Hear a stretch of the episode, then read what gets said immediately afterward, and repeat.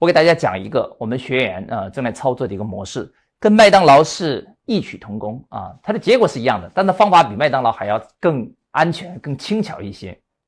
那么我有个学员呢，他一直在做咖啡厅连锁啊，做了六七家，都是传统的方式，自己出钱自己干啊，我们称为小老板的做法。我有个顺口溜啊，小老板为什么赚钱很辛苦呢？他们称之为自己出钱自己干，风险自己担，赚钱很艰难。所以这是传统的。小老板的做法，那么我跟他说，你如果继续用这套模式去经营咖啡厅，你会越做越辛苦，因为规模越大，你投资的钱越多，你管理的人越多，你大厨越多，大厨很难复制，很麻烦。更重要的是，你赚的钱你要开新店啊，所以你开的新店越多，你赚的钱越多。于是你开的新店越多，你的钱其实没有到自己口袋里，你的钱都在店铺里边去。一旦发生一一场危机，可能所有的店铺顷刻之间全部倒闭，所以这是一种超级有风险的事情。它没有形成一种稳健的现金流，它只是在不断的累积重资产。一旦发生像新冠疫情这样的危机，它这些重资产将瞬间清零。所以大量持有重资产是非常高风险的一件事情。所以我跟他说，你要赶紧把你的咖啡厅进行转型，要按照轻快易高低、轻资产的方式去转型啊。未来有机会，大家可以参与我们这个万企大学的在线课程的学习。我们有一系列的企业战略学的入门基础知识。今天时间有限啊，没有办法详细解释什么叫轻快易高低啊。你们在万企大学平台上可以详细学啊。那我们继续来讲咖啡厅这个案例。我让他赶紧把咖啡厅转型成轻资产。那他说：“子老师，那我这咖啡厅，我们这个行业都是这样做的，咖啡厅怎么变成轻资产呢？”我说：“可以变成轻资产呢，你就把物力变轻，让别人出场地。”人力变轻，别人负责啊出人力；运营变轻，运营麻烦外包给第三方就可以了。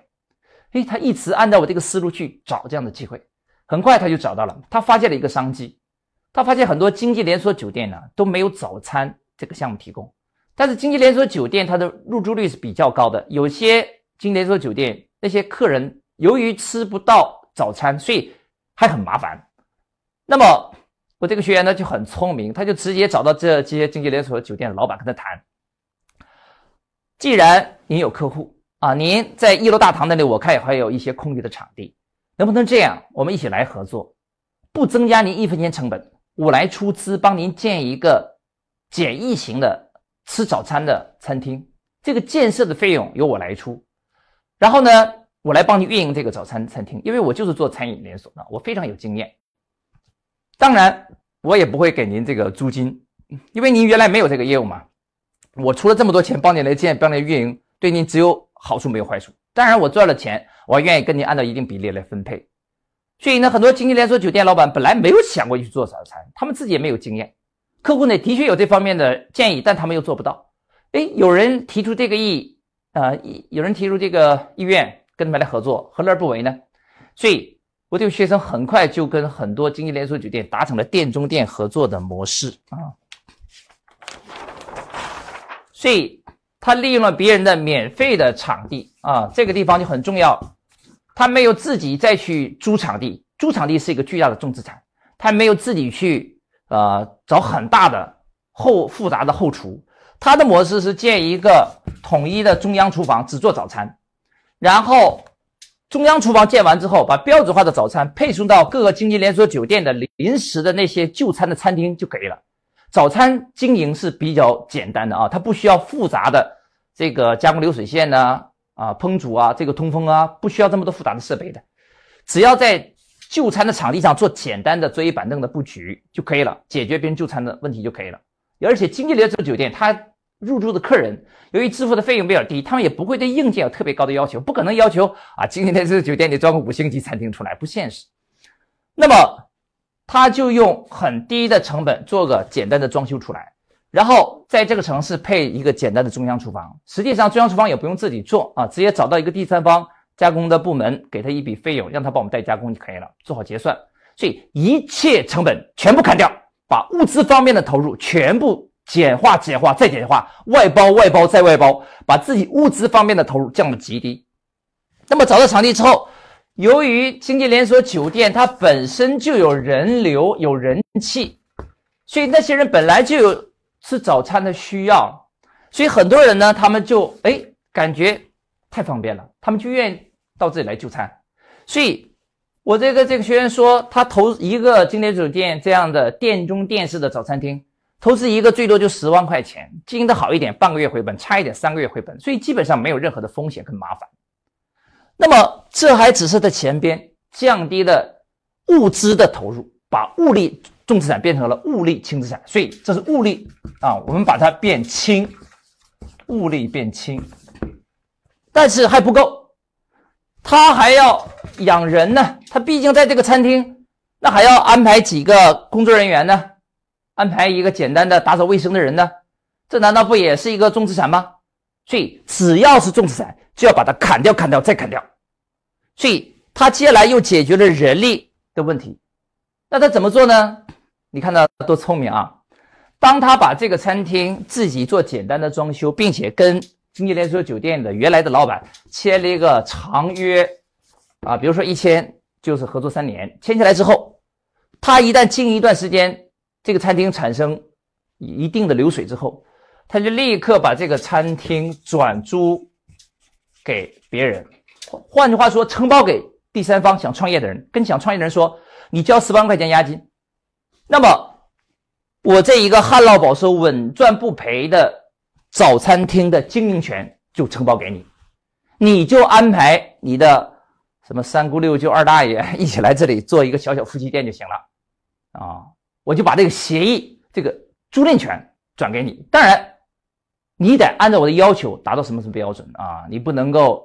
啊，坑蒙拐骗，你不能做劣质的产品，你不能有食品安全问题，你达到一定标准，我们就可以继续。不达标准的话，可能你就属于违约。那么十万块钱我不退，你肯定要好离场。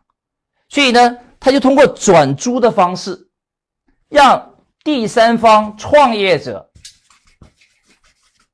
来出人力做经营。那么他还收了别人的创业者的加盟的费用，啊，他是以押金的方式，实际上。他前面投资的那些钱，基本上通过押金也就收回来了。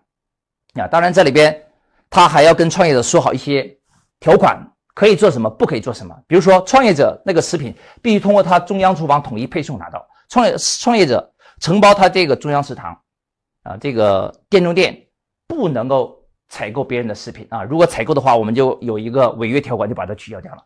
这样也是对这个创业者的一些控制啊，控制他的品质，控制客户的满意度，控制他的经营范围，这些是必要的啊，否则你直接做转包就会失控啊，这一点非常重要。那么，当他完成转包之后，他就把人力的重资产也变成了轻资产啊，物力变成了轻资产，人力也变成了轻资产。那当然，运营也变成轻资产了，因为是转包者来运营啊。他没有防风险啊，而且我们退一万步讲，即使转包过程中突然间发生意外啊，比如说又像新冠疫情危机一样，导致经济连锁酒店的入住客房大幅度下降，那可能承包者短期就没有收益了。那这个损失，我们在协议里边事先跟说好，这是创业者自己承担，因为这是不可抗力，也不能让我们啊来帮他去承担。因此，通过这套系统去操作，我的这个学员就转型成了另一家麦当劳。而且也不需要麦当劳这样啊，还得把那个房子买下来，或者是签个长期的租约，重资产。那前期还是要投入一笔钱的。我这个学员前期投入钱就已经降到了极低，因为他没有场地租金，所以物资的投入降到极低，用的设备也是很简单的。同时，人力的投入转嫁给第三方，他就把物力重产变成轻资产，人力重资产变成了轻资产。那么，通过这两种转移，彻底的实现了。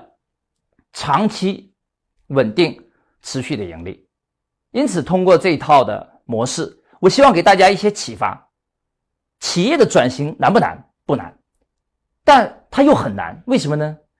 操作不难，就好像他原来开咖啡厅，那操作是很难的。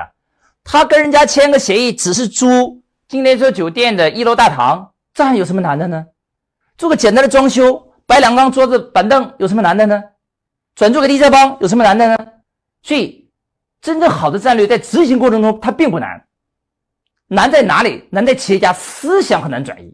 这就是为什么我们去建万企大学的关键的原因。我们就希望大家可以从我们累积下来的三百多个行业的优秀的成功案例里边，直接吸取智慧。你不要走弯路了，直接把我们已经做成功的案例拿来就复制就可以了。你何必自己再重复一遍呢？你像这样的案例，我们在餐饮行业、服装行业、零售行业，我们很多学员都已经做到了，何必大家再重复走别人的弯路呢？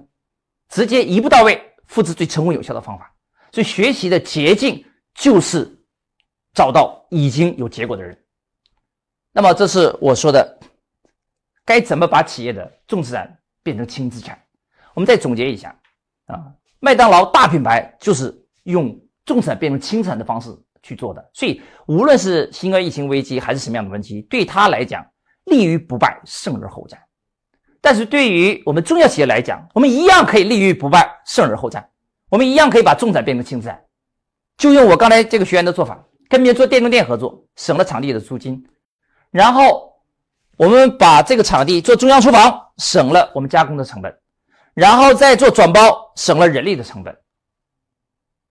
所以就把风险、资产的风险、人的风险转嫁给别人，或者是把它尽最大化的把它降低。